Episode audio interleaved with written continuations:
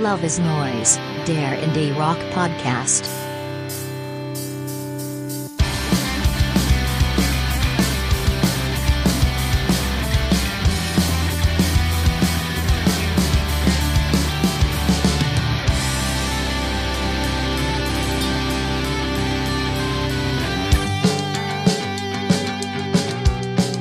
Hallo und herzlich willkommen zu einer weiteren Sonderfolge von Love is Noise, dem Indie Rock Podcast. Ich bin wie immer Max und ich bin weiterhin im Listenfieber, weshalb ich mir wieder einen Gast eingeladen habe, um mit ihm über seine liebsten Indie-Alben des Jahres zu sprechen. Und heute begrüße ich ähm, Wolf alias Vinyl and the Wolf aus dem schönen Linz. Hallo Wolf, willkommen bei Love is Noise. Hallo Max, vielen Dank für die Einladung. Freue mich. Ich kenne dich wie unseren letzten Special Guest Timo aus dem Podcast Vinyl und, ähm, wo du mir durch deine sehr qualifizierten Indie-Empfehlungen aufgefallen bist. Ähm, aber noch mehr Leute verfolgen dich tatsächlich über deinen Insta-Kanal, ähm, at Vinyl and the Wolf, packe ich in die Show Notes, äh, wo du deine Plattenkäufe sehr ansprechend optisch in Szene setzt und ähm, auch immer noch ein paar Sätze zu den Alben verlierst. Um, aber mehr weiß ich leider über dich gar nicht so sehr. Also könntest du dich vielleicht mal kurz selbst und vielleicht auch deine Beziehung zum, zu unserem Genre Indie-Rock kurz erläutern? Ja, sehr gerne. Ähm, ja, wo beginnt die Geschichte? Ähm, irgendwo in den 90er Jahren, würde ich sagen, ähm, wurde ich musikalisch ähm, ja abgeholt von, von vom Grunge und von Alternative Rock und, und solchen Sachen. Da war ich noch ein junger Mensch. Heute bin ich offiziell alt, also bin ein 76er Jahrgang, bin also schon äh, eine ganze Weile mit, mit Musik beschäftigt und äh, hatte auch immer so diese, diese Wunschvorstellung, vielleicht könnte ich mal äh, für ein Magazin schreiben, Musikjournalist werden, solche Sachen. Und tatsächlich ähm, wurde das dann auch wahr? Und ich bin jetzt seit 25 Jahren in dieser Branche tätig, ähm, habe für verschiedene Magazine in Österreich ähm, Platten rezensiert, Interviews gemacht, solche Sachen. Und habe so äh, die, die Liebe zur Musik äh, mit, mit dem Beruf verbunden. Und das hat mich eigentlich bis zum heutigen Tag äh, begleitet. Also heute ist es weniger jetzt der Musikjournalismus, aber ich habe vor einigen Jahren eine Content-Agentur gegründet und mich dann viel mit Instagram beschäftigt. Und äh, das kam mir dann auch sehr zugute, als ich irgendwann beschlossen habe, einen äh, Instagram-Account aufzumachen zum Thema Platten. Den habe ich äh, anfangs eher so ein wenig so als Hobby gemacht und irgendwann so 2020 herum, äh, im Frühjahr, da hatte man plötzlich viel mehr Zeit für viele Dinge. Und dann habe ich beschlossen, äh, diesen Account ein wenig ernsthafter zu betreiben, ähm, das Design ein wenig äh, anzupassen, auf die Looks zu schauen, die Regelmäßigkeiten und so, so Sachen halt. Und ähm, dann ist dieser Account halt langsam gewachsen und gewachsen. Und das war das auch so irgendwie mein Sprungbrett in die in die German Vinyl Community. Ich habe dann ähm, dort einige Leute kennengelernt, wie den lieben Timo, äh, der mit Vinyl und äh, ja einer der, glaube ich, bedeutendsten äh, Kommunikatoren und, und Netzwerke in der Branche ist. Und äh, gemeinsam haben wir dann auch das eine oder andere ähm, Podcast-Format ins Leben gerufen. Es gab dann das vinylistische Quartett. Äh, aktuell machen wir sowas wie äh, Vinyl und Pre-Order.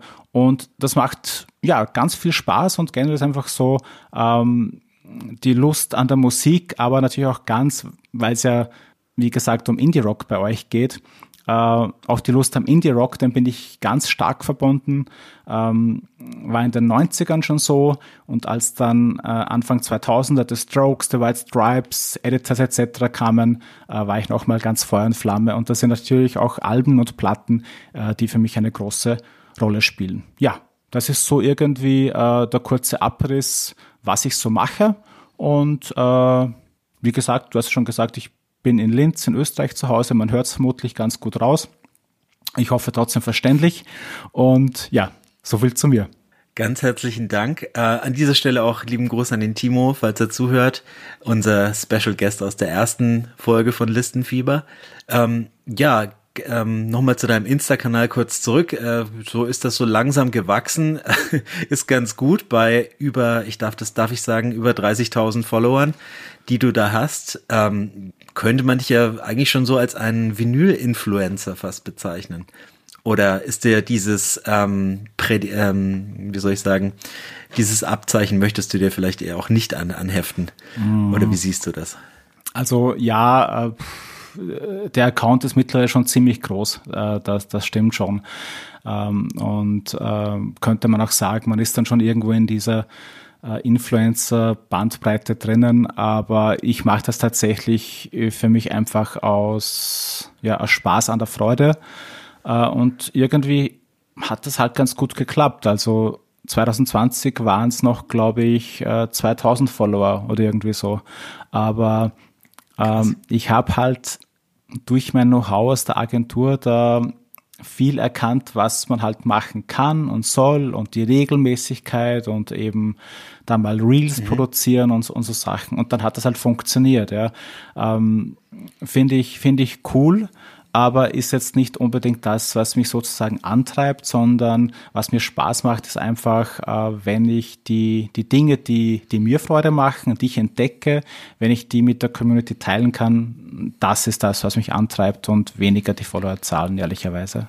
Ja, da lieferst du mir jetzt schon die Überleitung zu unserem ja, Thema, warum wir heute eigentlich hier sind, nämlich deinen liebsten Indie-Alben des Jahres, die du hoffentlich mit uns heute teilst. Und Bevor wir deine Top 5 angehen, die ja jetzt nicht nur auf Indie beschränkt ist, aber ja, größtenteils kann man sie vielleicht unter dem Label zusammenfassen, ähm, gibt es noch ein paar andere Indie-Rock-Platten des Jahres 2023, die du gerne noch erwähnen würdest, die bei dir vielleicht noch in den unteren Rängen vertreten waren?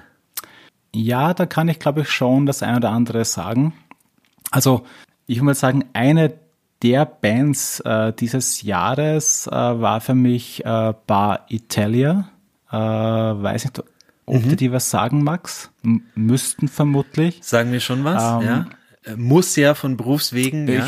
Mich, mich hätte es jetzt auch schwer gewundert, sozusagen. Ähm, die haben ja gleich zwei Alben veröffentlicht äh, und beide genau. waren super cool und ähm, hätten sich's vermutlich auch verdient gehabt, äh, noch weiter vorne zu sein äh, bei mir, aber auf alle Fälle cooler Art Rock trifft Indie, Lo-Fi Sound, also sollte man äh, auf alle Fälle ein Ohr riskieren, also Tracy Denim and the Twits sind die beiden Alben. Ähm, cooles mhm. Trio aus London, äh, unbedingt erwähnenswert. Ähm, was war noch so los? Äh, wenn wir so im, im österreichischen Kontext sind, ähm, My Ugly Clementine keine Ahnung, ob, ob die. Genau, hatte ich erwähnt, äh, ja. Ja, das ist eine, eine coole österreichische Formation. Ähm, ein, ein, ein Trio ganz in der Tradition des 90er Jahre Indie Alternative, äh, finde ich, finde ich echt ganz stark.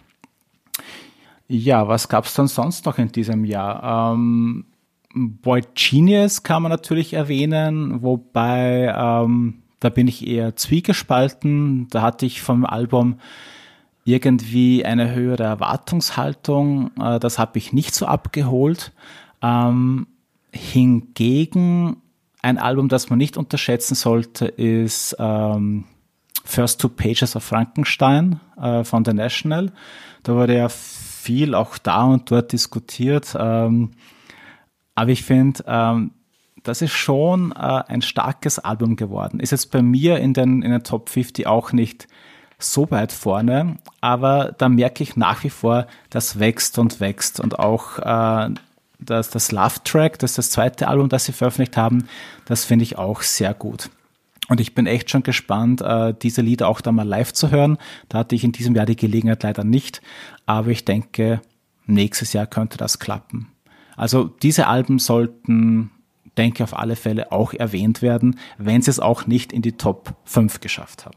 Ja, das wünsche ich dir, dass du The National nächstes Jahr live zu sehen bekommst. Ähm, tatsächlich haben mir die neuen Lieder live besser gefallen als auf Platte, weil einfach das Schlagzeug dabei ist und mir mhm. das auf beiden Alben, vor allem aber auf Frankenstein, ähm, sie mir den äh, Brian Devendorf, ihren genialen Schlagzeug einfach zu wenig benutzt haben und zu viel programmiert hatten, ähm, weshalb da so ein bisschen das nicht ganz so dynamisch für mich war wie auf den alten Alben, aber ja, ich glaube, sie sind schon ein bisschen noch gewachsen für mich. Ähm, aber an ihre Glanzzeiten, da habe ich andere Alben trotzdem, von die ich, zu denen ich eher greifen würde. Aber ganz cool, dass du Bar Italia erwähnt hast. Ähm, ich würde sie so Sonic Youth, würdest du sagen, das ist ein Vergleich, den man ziehen kann, so, weil auch recht sperrig, ein bisschen dissonant, ähm, nicht so klassische Songstrukturen. Also irgendwie ja, war das so ein, was, was mir in den Sinn kam. Äh, was ich auch noch gelesen habe, so äh, Velvet Underground mäßig, äh, vielleicht aufgrund der, der Produktion, die ja doch sehr äh, rudimentär, finde ich, stattfindet. Gerade auf dem ersten Album, ne? Ja. Das erste von den beiden ist noch ein bisschen mehr Lo-Fi, wenn ich mich recht erinnere. Ja, ja war mir, glaube ich, ein Ticken zu sperrig. Das ist, äh, dem Uli muss ich es nochmal empfehlen. Der ist da, glaube ich, noch ähm, schmerzfreier als ich. Ähm, Genau, was äh, Margaret Clementine habe ich damals empfohlen, bei Kurz und Gut bei uns auch im Podcast. Fand ich auch ein super Album, wie du schon gesagt hast, so ein 90er, bisschen Pavement-Touch und so, ähm, alles mit dabei, ähm, super Frauen. Oh, ja, die genau. Frage ist, äh, ähm, gilt Noel Gallagher noch als Indie-Rock?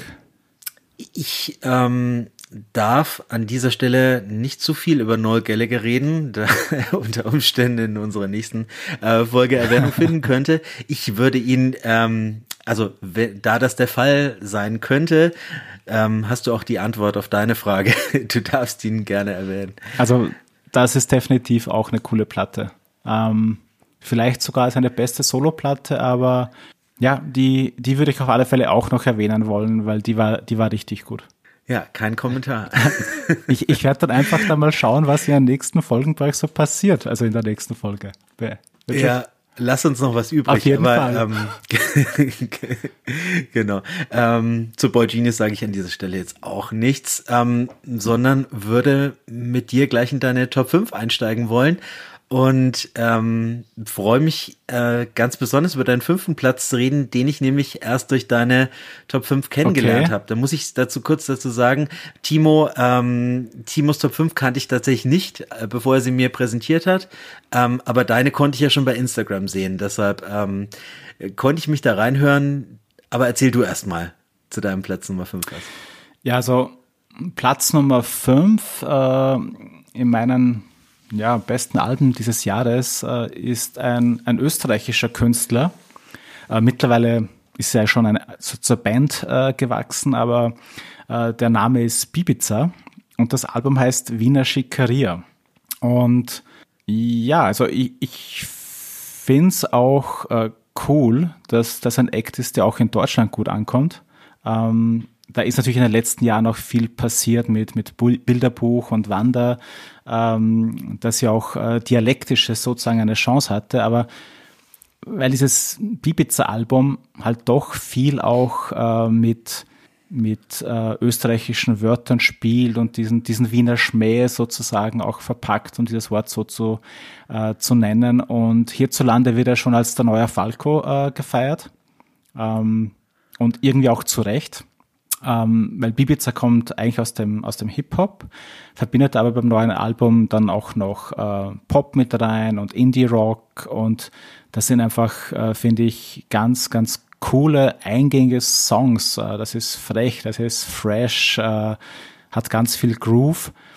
Ähm, und ich finde es auch ein sehr mutiges Album, weil es einfach ganz viel so um diesen ja, das, das, das Treiben der Wiener Schickeria zwischen Hedonismus, äh, zwischen Exzess und Absturz. Äh, man kann die Liebe zur Stadt raushören, aber diesen Größenwahn, den die Stadt vielleicht auch ein wenig hat. Äh, es geht auch ganz viel um Drogen.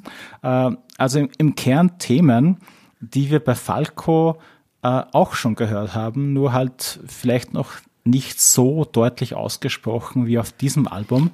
Und das ist irgendwie so, ähm, das war für mich fast irgendwie Liebe auf das erste Mal hören. Das kam unerwartet und hat mich äh, voll in den Bann gezogen. Und ähm, insofern bin ich auch gespannt, Max, äh, wie jetzt dein erster Eindruck da dazu war, weil es ja trotzdem irgendwie österreichische Musik ähm, vom Verständnis her vielleicht auch gar nicht so einfach ist, oder?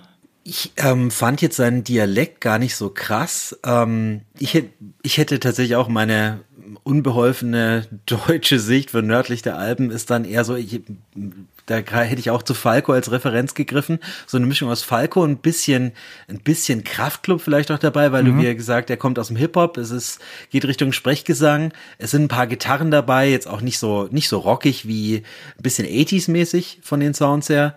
Ähm, und ich habe den Anfang der Platte gehört und ähm, zwei Songs äh, haben mir da besonders gut gefallen. Der Opernring Blues ja. und ähm, eine Ode an Wien. Die beiden waren auch Singles.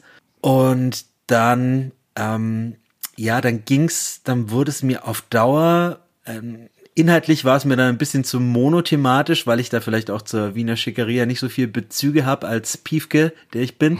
ähm, da war es dann irgendwann immer nur, also ähm, Kokain ist ja echt cool, aber wie viel kann man darüber singen? Viel, ähm, viel und so 20 Songs war dann, ja, 20 Songs war dann schon, ähm, war dann schon eine Menge Holz. Also ähm, ist dann so nach hinten raus ein bisschen abgeflacht für mich, beziehungsweise war es so ein bisschen auserzählt oder so ein One-Trick-Pony. Ähm, aber die, der Sound an sich, ähm, den fand ich richtig cool. Aber mir hätten zwölf Songs auch gereicht. Ja, das war offensichtlich wirklich so als, als, ähm, als fettes Statement gedacht. Ja. Ähm, ja, bin gespannt, wo das hingeht. Also vielleicht eine Referenz kann man auch Bilderbuch noch erwähnen, also zu den freshesten Tagen. Ja. Äh, das, das spielt irgendwie auch so, so rein. Ähm, und äh, also man, man sieht es bei den Konzerten jetzt in, in Österreich und ich glaube auch in Deutschland, also äh, der Hype ist real. Also die Konzerte sind ausverkauft, äh, die, die Mengen sind begeistert. Ähm, ich persönlich habe ihn jetzt noch nicht live gesehen, werde das nächstes Jahr dann hoffentlich auch nachholen können, äh, weil Bibiza spielt nämlich äh, auf einem Festival in Linz, auf dem Lido Sounds, wenn ich da Werbung machen darf. Aha. Und ähm, da bin ich schon sehr gespannt drauf, ähm, wie das, wie das dann live dann, dann funktioniert. Aber auf alle Fälle äh, mega Hype-Thema hier in Österreich und äh, ich kann es auch verstehen. Es ist ein feines Album. Ähm, wenn auch, äh, da gebe ich dir recht, ähm, 20 Songs äh, vielleicht auch ein, ein bisschen zu viel ist. Aber allein dieser, dieser Vibe, wenn man in die Platte reinkommt, den finde ich schon sehr beachtlich. Ja. Der, ist, der ist sehr stark. Nee, sehr cooler 80s Sound, ähm, instrumental, ähm, gleichzeitig aber auch derbe Fett vom Bass her und so, also grooved mächtig. Ähm, ja, aber seid ihr Österreicher wirklich alle so? es kommt einem wirklich so teilweise ein bisschen so vor wie so eine Klischeekiste von dem, was wir, ja, ähm, wir nehmen, äh, also ich kann jetzt natürlich nur für mich sprechen, aber wir nehmen Österreicher vor allem über häufig die politischen Skandale war und dann denkt man auch Ibiza, ah, da ist doch Strache und Ibiza-Affäre und so weiter, steckt das da, gleich dahinter und dann sind wir schon wieder beim Koks und ähm, irgendwie ähm, haben die Österreicher alle noch wie bei ähm, Wolf of Wall Street die Haare so hintergegelt und äh, sind bei ähm, eben dadurch beim Koks hängen geblieben und in den 80ern. Ähm, das ich, ja, ja, das ist, das, das kam mir fast so wie so ein gelebtes Klischee ja, vor. Ja, also ich glaube, dass ähm, das auch ein ganz schmaler Grad ist bei dieser Platte zwischen ähm, äh, was beobachtet man, ne? wie kokettiert man und, und was ist Klischee. Ähm, aber ja, wer weiß, wie es wirklich da ganz drinnen zugeht. Äh, vielleicht ist es ein Blick hinter die Fassaden, vielleicht ähm, ist es auch nur Theater äh, ist es Kunst. Äh, gibt auch genug Kunstfiguren, warum nicht auch so ein, ein Kunstalbum. Aber ja, ja, also ganz an den Haaren herbeigezogen wird es nicht sein, würde ich jetzt mal vorsichtig sagen. Aber es sind definitiv nicht alle Österreicher so. Da möchte ich jetzt schon mal Gut. die Lanze brechen. Wir sind nicht Bibiza. okay. Ähm, Unterhaltsam ist es definitiv, ja. aber ähm, sau cool, dass ich das auch noch kennengelernt habe, weil ich wirklich noch gar nichts davon gehört hatte vorher. Ähm, von deinem Platz 4 hatte ich gehört. Ja, also ich glaube, an Platz 4 kommt man äh, in diesem Jahr auch gar nicht so wirklich vorbei. Also äh, wir reden jetzt von Anoni and the Johnsons mit dem Album äh, My Back Was a Bridge for You to Cross. Und ich glaube, das ist vielleicht das erste Mal, dass, äh, wenn man jetzt so die, die klassischen Musikmagazine betrachtet, dass der Musikexpress und Rolling Stone das gleiche Album zur Nummer 1 gewählt haben. Ähm, nämlich äh, besagtes ähm, Anoni-Album. Und ich kann diese Wahl äh, komplett verstehen und nachvollziehen, ähm, weil es einfach eine unglaublich gute Platte ist. Also jetzt aus meiner Sicht betrachtet. Ähm, sie hat eine, eine, eine super Tiefe, äh, was das Storytelling angeht. Ähm, da wird die aktuelle Weltlage äh, betrachtet, da werden ganz viele negative Erfahrungen betrachtet, äh, die Noni als queere Musikerin offensichtlich machen musste. Äh, da steckt ganz viel Schmerz drinnen, aber ähm, aufgeben ist keine Option, sondern äh, das Weitermachen und das Aufzeigen von, von Möglichkeiten und das ist sozusagen schon ein Statement für die Zeit, in der wir leben, finde ich. Äh, das Album wurde auch viel mit, ähm, mit What's Going On von, von Marvin Gaye äh, verglichen und finde mhm. ich auch gut äh, vom Vergleich her, weil es hat diesen Soul-Vibe, es ist ein Soul-Album für das Heute und das hat mich schon an sehr vielen Stellen ähm, massiv berührt.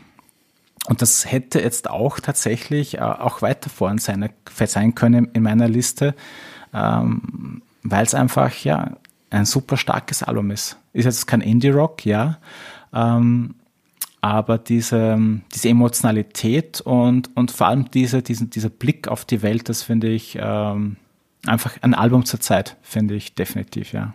Wie hat es denn dir so gefallen?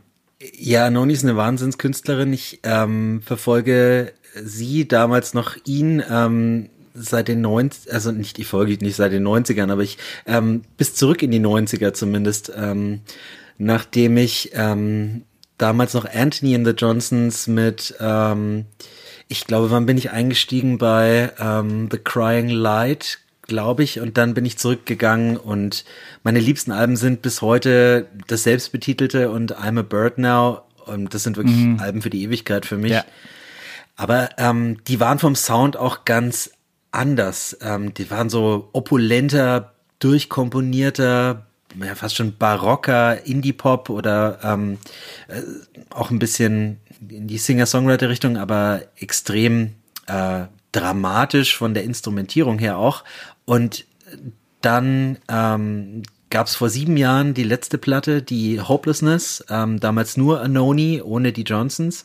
Und das fand ich auch extrem cool. Das war ja damals mit äh, One O Tricks Point Never mhm. ähm, produziert äh, und so die der Kontrast aus dieser hart, teilweise harschen Elektronik und dieser sanften Stimme.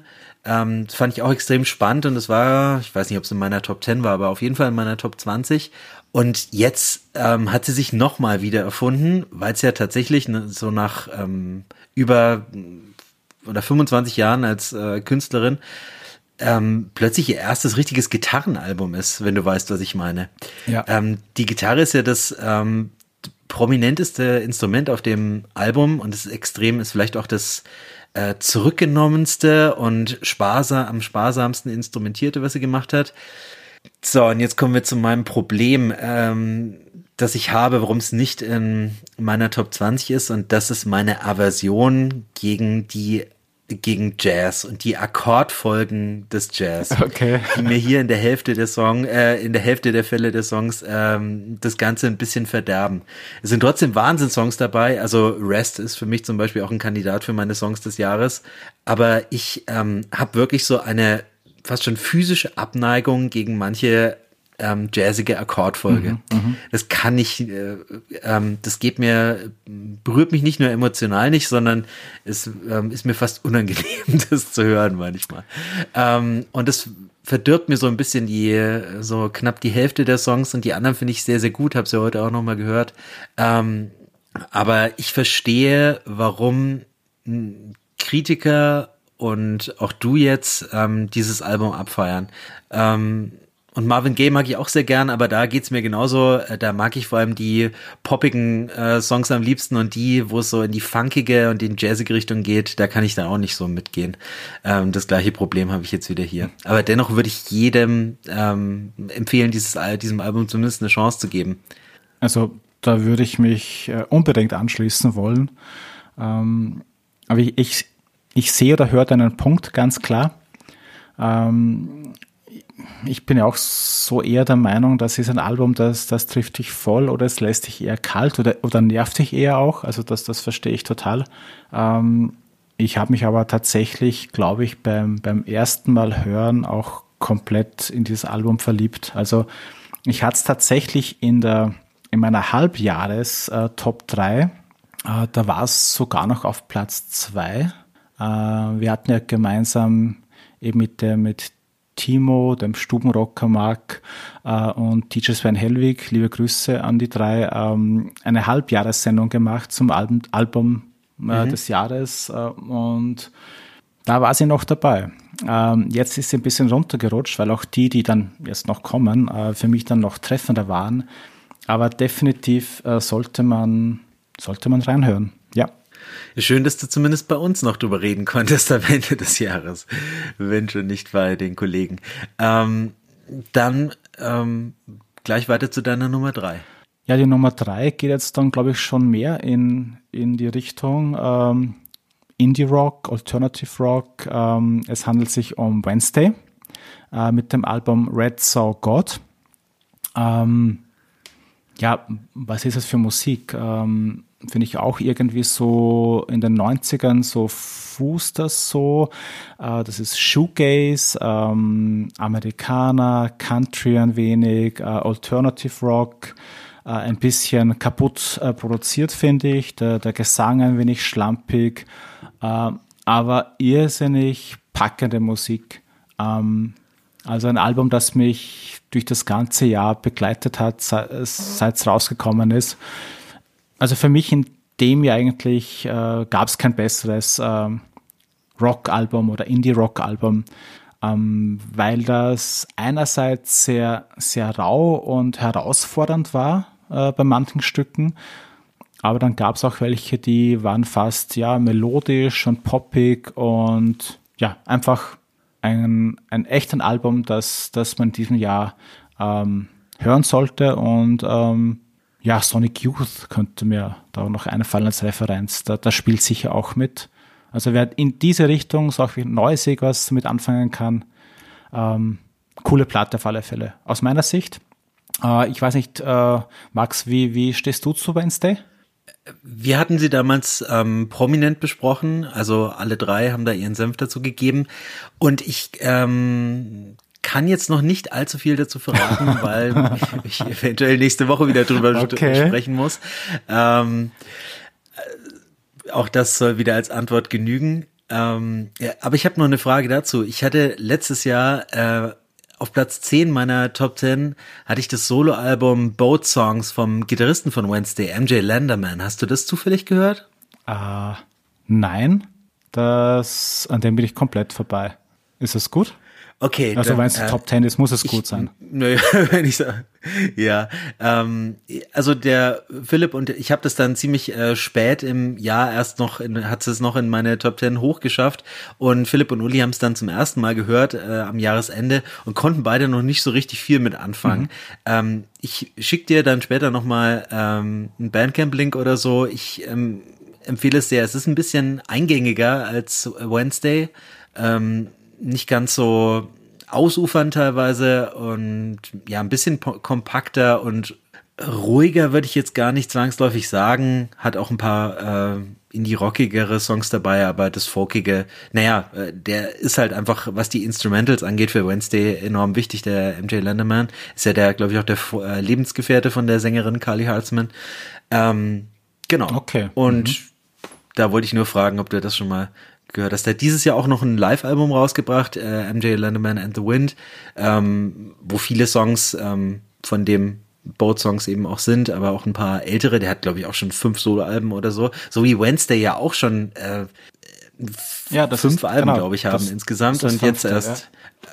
genau, mit dem äh, vorletzten habe ich sie ähm, zum ersten Mal gehört. Ähm, muss man vielleicht nochmal zurückreisen ein bisschen, aber ähm, schön, dass sie jetzt dann auf ihre alten Tage, die werden ja auch langsam Mitte 20, den Durchbruch, den Durchbruch geschafft haben. Äh, ja. ich bin auf alle Fälle ähm, gespannt. Also da ich nicht mehr, ähm, gib dem eine Chance. Ähm, da ich nichts weiter sagen darf, ähm, machen wir mit deiner Nummer zwei weiter. Okay, vielleicht wird's da besser, weil jetzt geht's Richtung Jazz. Ne? Da, ich, ich gehe mal ganz stark davon ja. aus, äh, äh, die, die Platte wird nächste Woche bei euch nicht dabei sein. Ähm, oder vielleicht doch, weil ähm, wir reden hier über, über Jamie Branch und ähm, Jamie Branch wird natürlich als Jazzmusikerin wahrgenommen. Sie ist leider nicht mehr am Leben. Äh, sie starb äh, 2022 äh, mit nur 39 Jahren, hat aber einfach ein wirklich großartiges Werk hinterlassen. Es, meines Wissens gibt's drei Soloalben, die habe ich alle hier stehen und ein Live-Album. Und eben das dritte Soloalbum ist in diesem Jahr erschienen. Es hat ja einen sperrigen Titel, der da lautet Fly or Die, Fly or Die, Fly or Die, Klammer auf, World War, Klammer zu. Ja, und ähm, für mich ist dieses Album ein, ein Ereignis, äh, finde ich. Ähm, wenn ich jetzt von Jazz spreche, dann dürfen wir uns natürlich ähm, nicht in den klassischen Jazz äh, bei Coltrane oder Konsorten vorstellen, sondern das ist schon äh, moderner Jazz aus, der, aus dieser Chicagoer Szene. Hochenergetische Musik, ähm, große Musikali Musikalität, also unglaubliche Improvisationsqualitäten ähm, und ja, das ist Album, es, es packt dann einfach richtig. Also erschienen auf International Anthem, ähm, kennt man vielleicht so die Szene dort, da ist ja immer so, ähm, auch wenn es Jazz ist, werden auch Genregrenzen überschritten. Und das passiert auch hier. Also schwer zu beschreiben, muss man, finde ich, einfach mal reinhören, ob man damit was anfangen kann, ob man da andocken kann aber auf alle Fälle ein Ereignis. Und ja, es ist die Frage, lieber Max, ob du mit dieser Art von Jazz was anfangen kannst oder ob das zu, zu jazzig auch ist. Ich ähm, musste gestehen, dass ich zwar, als es rauskam, über dieses Album gelesen habe, aber es mir tatsächlich nicht angehört habe, weil ich nur gelesen habe, aha, Jazz-Trompeterin kann ich mir gleich sparen. Und ähm, deshalb bin ich auch ein Stück weit dankbar, dass ich es nochmal rekapitulieren durfte anhand deiner Platzierung und unseres Gesprächs jetzt. Ähm, und hab's dann auch gar nicht so sehr als ähm, Jazz im klassischen Sinne, wie du schon sagst, empfunden, sondern eher so als Experimental Pop vielleicht mhm. ähm, mit etwas höherem Trompetenanteil. Ähm, sind ein paar instrumentale Stücke drauf, die durchaus in die Jazz-Richtung gehen, aber wie du schon erwähnt hast, extrem äh, dynamisch und energetisch. Also da ist wirklich ähm, ordentlich, ähm, ja, da ist was los. Das ist nicht, das dümpelt nicht vor sich hin. Und dann ähm, gibt es zum Glück auch auf vielen Songs des Albums Vocals, die mir persönlich dann immer helfen, mir so einen Orientierungspunkt geben beim Hören. Und das geht ja teilweise dann auch in die folkige Richtung mal auf ein, zwei Stücken und dann wieder wird dann sogar ein bisschen rockig. Also mhm.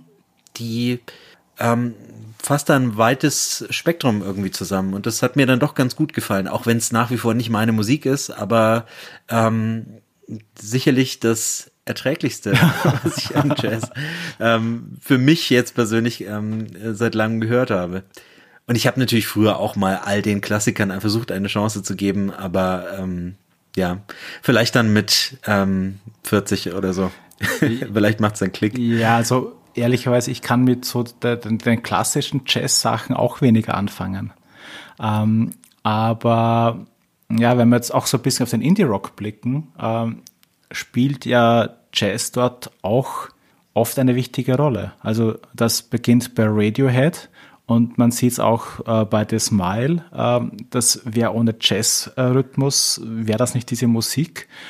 Und ich glaube, in dieser Schnittmenge irgendwo spielt sich das auch ab. Und ich glaube, dafür steht auch International Anthem, dass man einfach mh, hm, Musik dort herausbringt, die einfach in den, in den Schnittmengen passiert. Und ähm, da kann man einfach ganz viel entdecken, denke ich mal, ohne dass man sich so, so klassisch irgendwie äh, im, im Jazzclub sich das vorstellt mit ähm, da mal Solo, dort mal Solo, gehört vielleicht auch dazu natürlich, aber eben sehr modern und mitunter auch mal dissonant. Ja, also deswegen liebe ich zum Beispiel, ich liebe ja Radiohead und genau diese Dissonanzen, die, die es dort schon bei Kid A vielleicht gegeben hat, die hört man halt da auch immer wieder mal so raus. Und ja, das ist so mein Anknüpfpunkt gewesen zu, zu diesen Sachen.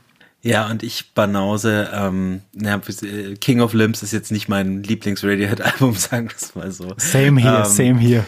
Sondern, sondern ich bin tatsächlich ähm, noch ein The Bands Verfechter. Aber ah, ähm, ja. Ja, da sind wir dann schon ein Stück weit weg, das stimmt, ich, ja. Genau. Ähm, dennoch ähm, würde ich äh, durchaus Leuten, die vielleicht wie ich abgeschreckt waren, empfehlen zumindest mal reinzuhören äh, und dem eine Chance zu geben, weil es sehr viel mehr zu entdecken gibt, eben als instrumentale äh, klassischen Jazz hier. Also danke für den Tipp und Gerne. jetzt äh, Trommelwirbel sind wir tatsächlich angekommen bei deinem Album des Jahres.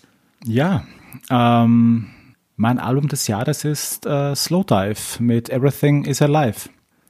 Ähm, glaube, Slowdive muss man jetzt nicht mehr vorstellen, gibt es ja schon doch äh, relativ lange. Ähm, aber ich finde mit dem aktuellen Album, das, ich glaube, es ist auch die Nummer 5, ähm, das ist schon einfach eine ganz spezielle Qualität, diese Musik.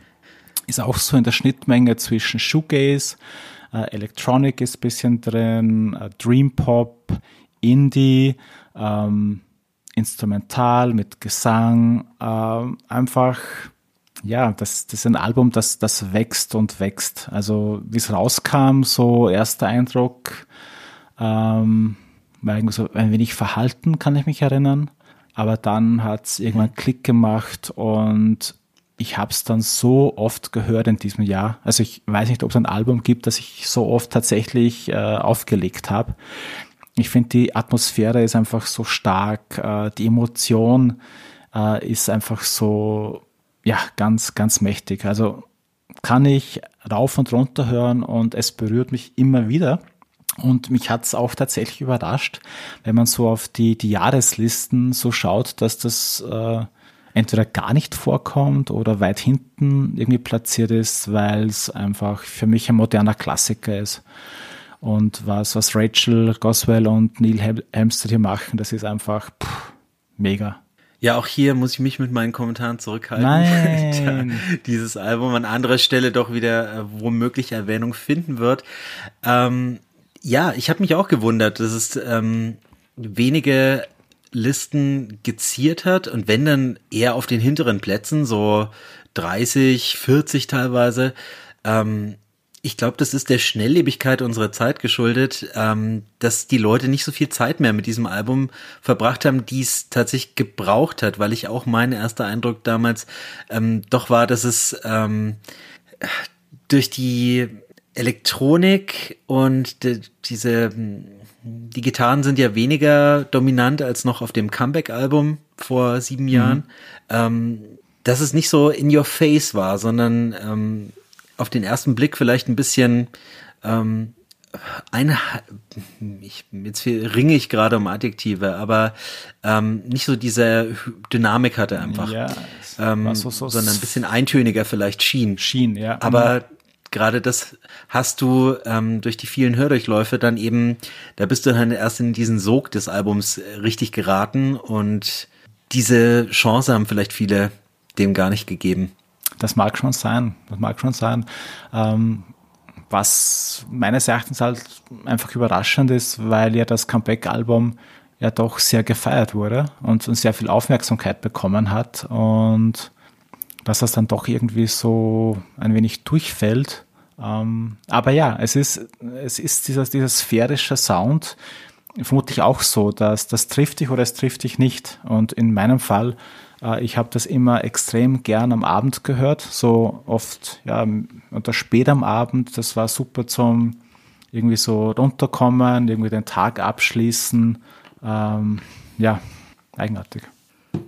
Aber auf alle Fälle Wunderbar. kann ich sagen, äh, für mich ähm, definitiv eine, eine Wahl, die, die unverrückbar ist. Also da gab es für mich auch, auch keinen Zweifel. Das ist einfach ein ganz tolles Album. Bin gespannt, was ihr nächste Woche so dazu sagen werdet. Ähm, ja, es äh, erwartet die Hörerin tatsächlich eine Überraschung, was dieses Album angeht. Ähm, mehr kann ich jetzt aber wirklich nicht verraten. Hm. aber ich war selbst überrascht über diese Überraschung. Okay. Ähm, fieser, ein genau, fieser Cliffhanger, ähm, finde ich. ja, wir sind Profis. wir wissen, wie es läuft äh, im Business des Podcasts. Wolf, tausend Dank dir für deine Top 5 und ähm, was du dazu erzählt hast, das mich auch noch ähm, erhellt hat ähm, und ähm, mir teilweise neue Blickwinkel auf die Alben eröffnet hat. Ich werde jetzt tatsächlich auch den ähm, jazzigeren Songs von Anoni nochmal eine Chance geben, denke ich. Auch wenn ich dem Album tatsächlich schon mehrere ähm, Anläufe gegönnt habe, weil es eben so eine wichtige Künstlerin für mich ist.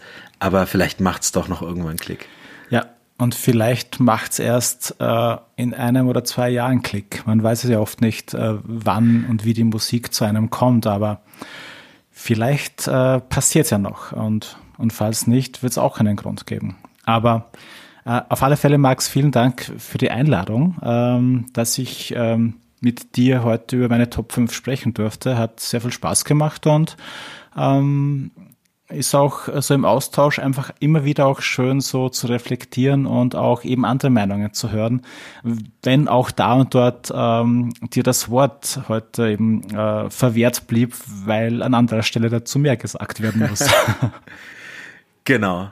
Aber ähm, auch dir nochmal ganz, ganz herzlichen Dank und es hat mir sehr viel Freude gemacht. Ähm, an die Hörerinnen und Hörer draußen ähm, folgt äh, Wolf bei at Vinyl and the Wolf, äh, Link in den Show Notes, wenn ihr schöne Schallplatten und ein paar ähm, erhellende Sätze dazu sehen wollt. Und Wolf, ähm, Grüße nach Österreich. Ich hoffe, wir hören uns im Rahmen dieses Podcasts mal wieder an anderer Stelle. Das würde mich sehr freuen. Ich grüße zurück und sage nochmal herzlichen Dank und ja, bis bald vielleicht. Mach's gut. Ciao. Ciao, mach's gut, Max. Ciao.